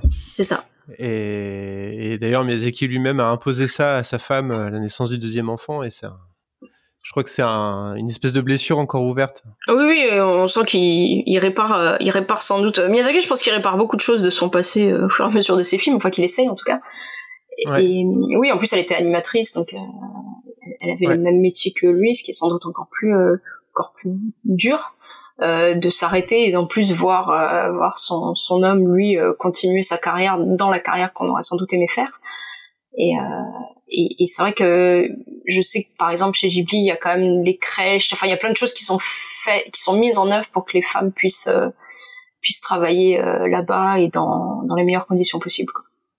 Hmm.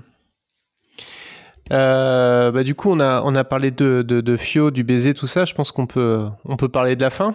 Oui, oui, bah Fio c'est le personnage Ouais. qui va lui qui va lui redonner en fait foi en la- en l'avenir et en et en la vie. Il, il aime Gina, mais le personnage qui lui qui lui fait croire qu'il peut y avoir quand même un avenir et que peut-être l'humanité est pas perdue, ça reste ça reste Fio. Ouais. Euh, tiens, écoute, tournons une dernière capsule et puis après, on, on, on, on va décrypter la fin. Porco Rosso, ça parle d'un humain qui a été changé en cochon qui combat les pirates du ciel. Tu sais pourquoi il a été changé en cochon? Euh, bah non. Non, c'est pas grave. Ils sont, ils sont comment les pirates? Ils font peur? Non, ils font pas vraiment peur parce qu'ils sont très nuls. Ils sont méchants ou ils sont pas méchants? Méchants. Ils sont méchants les pirates? Ils sont très méchants? Euh, pas très. Puis qui voulait partir à sa recherche. Euh, euh, et comme Marco pour savoir s'il était vivant, comme Marco était vivant, elle lui a parlé au téléphone. Et, et qu'est-ce qu'elle lui a dit au téléphone? Euh, bah, je sais pas. Je sais pas. Elle était contente ou elle était pas contente de lui parler? Elle était pas contente. Pourquoi? Parce que j'avais entendu qu'elle lui avait dit à la fin crétin. Ouais. Parce qu'elle en a. Tu sais pourquoi? Non. Parce qu'elle en a marre qu'il fasse des acrobaties et qu'il se mette en danger. Est-ce que j'aime Marco Rosso Oui. Hmm, Moyennement. Alors pourquoi? Qu'est-ce que t'aimes bien et qu'est-ce que t'aimes pas? Bah, les pirates, c'est que les pirates sont rigolos. Et ce que j'aime pas, c'est parce que il y a, il y a de la bagarre. Bah, Porto Rosso, c'est bien. Oui, ça parle de quoi? Bah, D'un cochon aviateur qui a participé à la Première Guerre mondiale dans le camp des, euh, bah, des Italiens. Mais après, il est contre le fascisme. Alors là, il aime pas tu tuer, mais euh, il, il aime vraiment pas tuer. Ça, c'est sa spécialité de ne jamais tuer. Donc, tu sais pourquoi? Bah parce que euh, la guerre, il aime pas ça. Il, lui, bah parce qu'il s'est transformé en cochon à cause de la guerre. Euh, parce que c'était tellement dégoûtant, ça avait fait tellement de morts que voilà, il, il veut pas, il veut pas avoir encore des morts. Et Curtis, t'en penses quoi? Que c'est un gros frimeur, un, un gros, un gros pouilleux frimeur. C'est qui le méchant dans Porco Rosso? Je trouve qu'il y en a pas. C'est un peu Curtis. C'est les pirates. Non, c'est- Et alors, c'est bien ou c'est pas bien que. Tu trouves ça bien ou pas bien qu'il n'y ait pas de méchant dans l'histoire? Ou je trouve ça bien. Parce qu'au moins on a moins de choses à comprendre. C'est pas comme dans Naruto où, tu dois toujours comprendre des choses, euh, voilà. Bon, est-ce que tu veux dire quelque chose sur Porco Rosso encore? Non. Non? Sur Naruto? C'était l'enfer autour de nous. Ennemis comme alliés tombaient comme des mouches. Moi, j'avais trois appareils qui me collaient au train. Je faisais de l'acrobatie pour m'en dépêtrer et je ne voyais même pas que mes camarades allaient au tapis les uns après les autres. Très vite, je me suis retrouvé tout seul. Je me croyais foutu quand, brusquement, le ciel est devenu tout blanc. Tout blanc? Enfin, disons, il est devenu très lumineux. C'était une clarté soudaine, irréelle. Et il m'a fallu un long moment pour comprendre que je volais dans une mer de nuages. J'étais à bout de force, incapable de piloter. Et pourtant, mon avion naviguait tout seul, prenait de l'altitude. Fio a redonné foi en l'humanité à, à Marco, Porco, enfin en tout cas suffisamment pour que il sorte de sa forme euh, euh, cochonesque, porcine. Elle lui a redonné foi en l'humanité par sa, par sa candeur, par son Son par- enthousiasme, par son, son enthousiasme, son optimisme. son énergie. Puis elle, elle a sans doute le rapport que lui avait plus jeune aux avions. Pour elle, euh, pour elle, l'avion, c'est magique. Elle, elle réfléchit à comment euh, l'améliorer, comment euh, le rendre plus rapide, plus léger. Donc elle a vraiment ce rapport qu'avait euh, qu'avait lui avec euh, avec euh, l'objet avion, c'est-à-dire qu'il y a un, un jouet grandeur nature euh, sur lequel on peut on peut agir de plein plein de manières et qui peut permettre de, de réaliser tous les rêves les plus fous. Quoi. Ce qui est exactement le rapport de Miyazaki à l'animation, du coup. Totalement. ouais. C'est euh, quand on le voit dans les reportages euh, qui se met euh, bah, qui se met littéralement en PLS, hein, c'est même pas une façon de parler parce que il arrive pas parce qu'il arrive plus à avancer, qu'il a pas d'idée, qu'il trouve que ce qu'il fait est nul. Et que tout le monde est nul autour de lui aussi d'ailleurs, Access- Oui, accessoirement. c'est vraiment ça quoi. C'est tu sens que il est obsédé, il a été obsédé toute sa vie par par son art et euh, et comment divertir un public tout en racontant des histoires euh, avec euh, avec beaucoup de détails, enfin avec beaucoup de propos pardon. Avec les deux, d'ailleurs, beaucoup de, et- et beaucoup de Ouais. propos euh, thématiques et beaucoup de, de détails visuels dans l'animation japonaise. Ça reste quand même un ovni euh, euh, au moment où il a émergé, en tout cas sur sur son sur le nombre de dessins, sur le sens du détail, sur la, la- le- ce qu'il ce qu'il apportait au, au mouvement et euh, et voilà. Alors qu'on avait des dessins japonais qui étaient souvent très statiques, euh, alors que lui, il- lui vraiment enfin il- il a beaucoup développé ce- cet aspect euh, cet aspect visuel quoi Ouais, c'est c'est vraiment le, le mouvement, c'est quelque chose de d'extraordinaire dans dans l'animation de, Miyazaki. C'est quelque chose d'ailleurs qu'on peut pas retrouver à la télé puisque il y a des cadences de production et des qui font que on peut pas euh, passer euh, je sais pas combien d'années à produire une série à la télé alors que lui il a ce luxe en fait qui s'est euh, mais c'est un luxe qui a été euh, arraché en fait hein, parce que ils ont, ils ont tout risqué euh, sur les premières productions pour pouvoir s'offrir cette, liberté créative.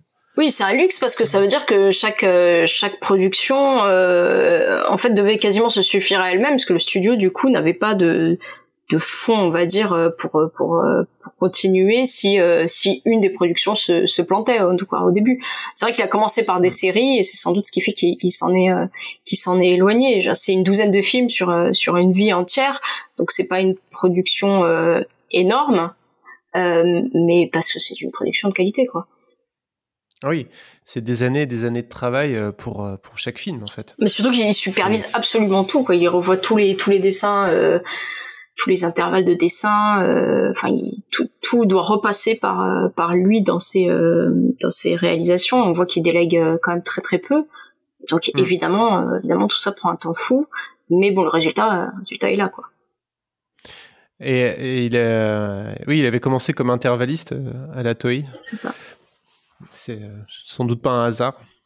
Non, Et, bien sûr. alors donc, on, on l'a beaucoup dit, hein, on va pas revenir dessus, mais c'est un...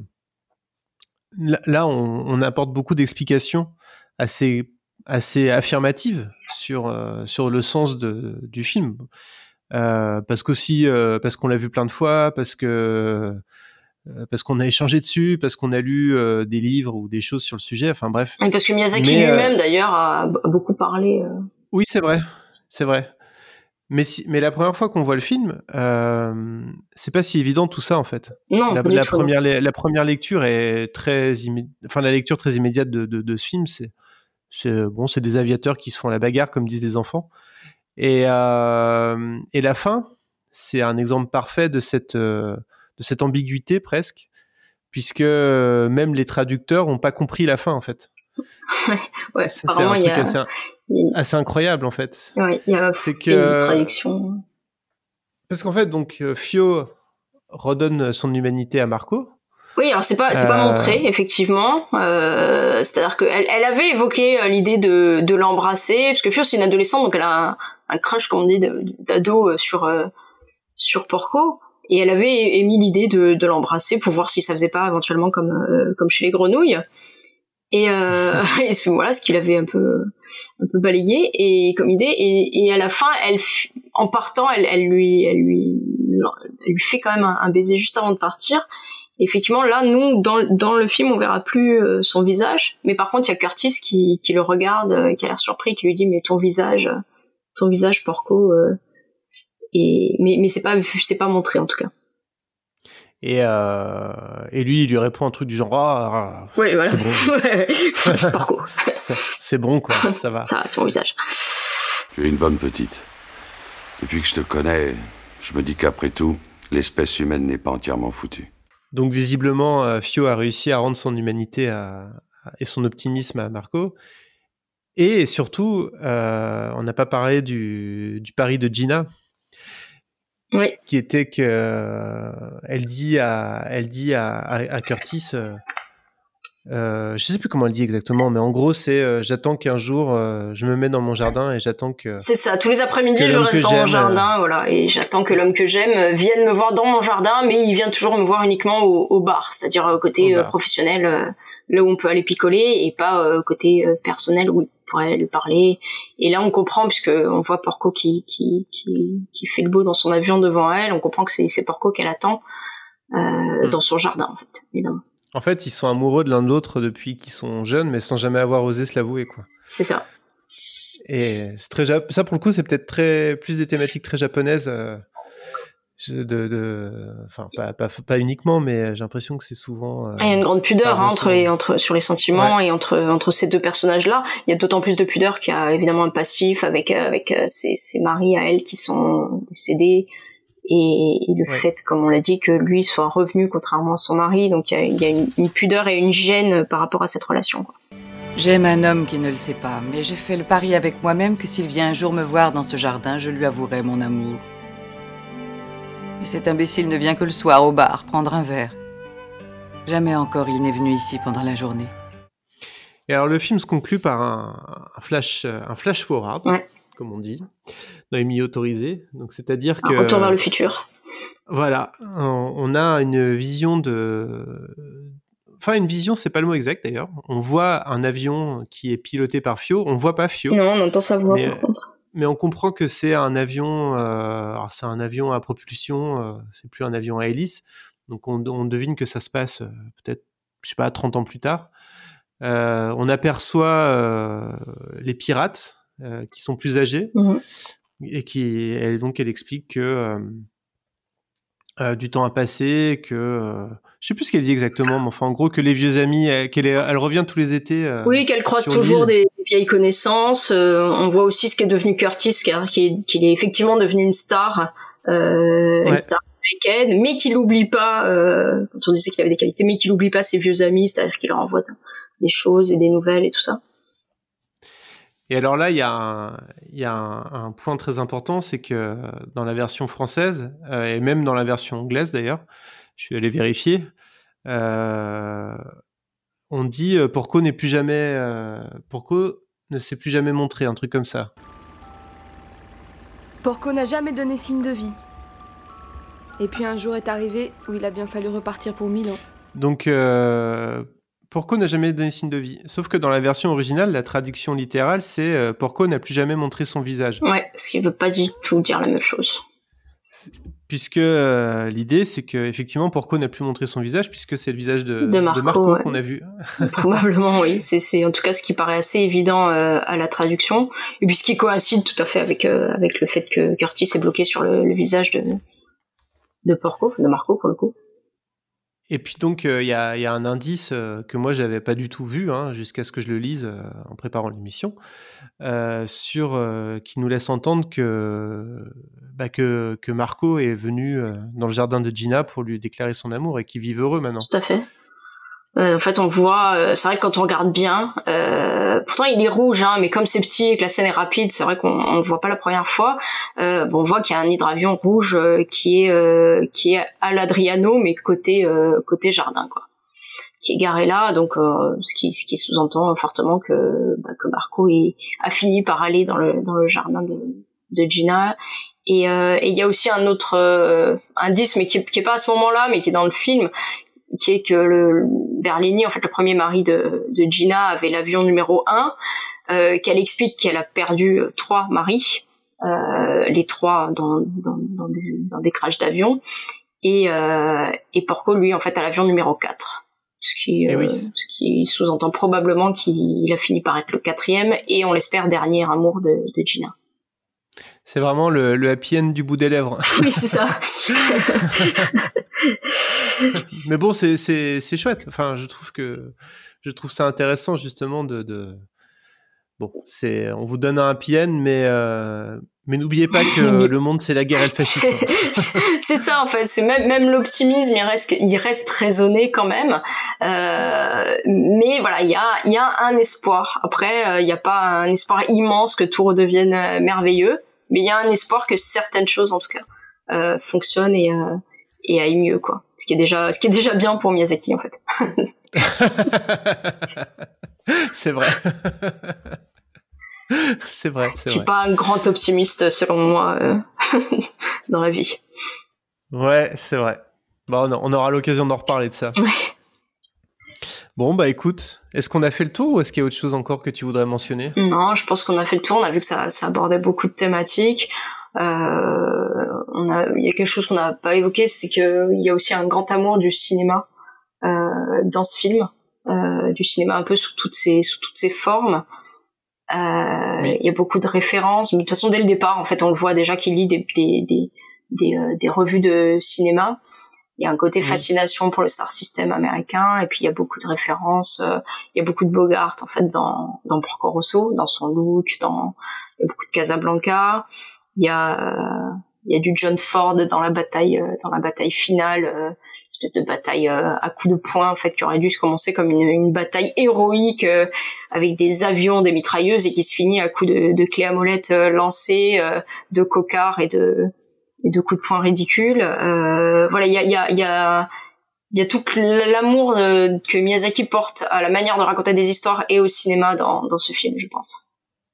Oui, c'est vrai, c'est vrai. Et, et, et, et, cette scène centrale, un peu pivot du, de la discussion au cinéma avec, euh, avec, euh, avec son ancien collègue euh, qui est maintenant dans l'armée italienne. Tout à fait. C'est l'une des, des, seules scènes, d'ailleurs, où vraiment le réel, euh, le, la situation tragique réelle, c'est-à-dire la montée du fascisme, la guerre, euh, est ancrée vraiment dans l'histoire. C'est une des seules scènes où c'est abordé de manière frontale. Et du coup, même là, on trouve un moyen d'enrober ça, euh, et ben, le présentant devant devant un divertissement, en fait, dans une salle avec des enfants qui rient. Donc, on a toujours euh, toujours cette manière de de dédramatiser, en tout cas de, de de- d'enrober les choses euh, grâce au divertissement et grâce au cinéma. Ouais. Bon, bah écoute, ce sera le, le mot de conclusion. Merci, merci Florent. Merci à toi.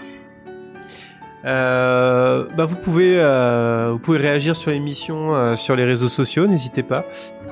Et puis bah la prochaine fois, on a décidé qu'on parlerait de Nausicaa. Tout à fait. Musique de la vallée du vent. Voilà. En, en toute simplicité, un autre un autre petit film. Et ça. Il a fait que des petits films. qui est- Il a fait que des petits films, ouais. Allez, bah on, va se quitter avec un peu de musique encore et puis euh, portez-vous bien jusqu'au prochain épisode. À la prochaine fois.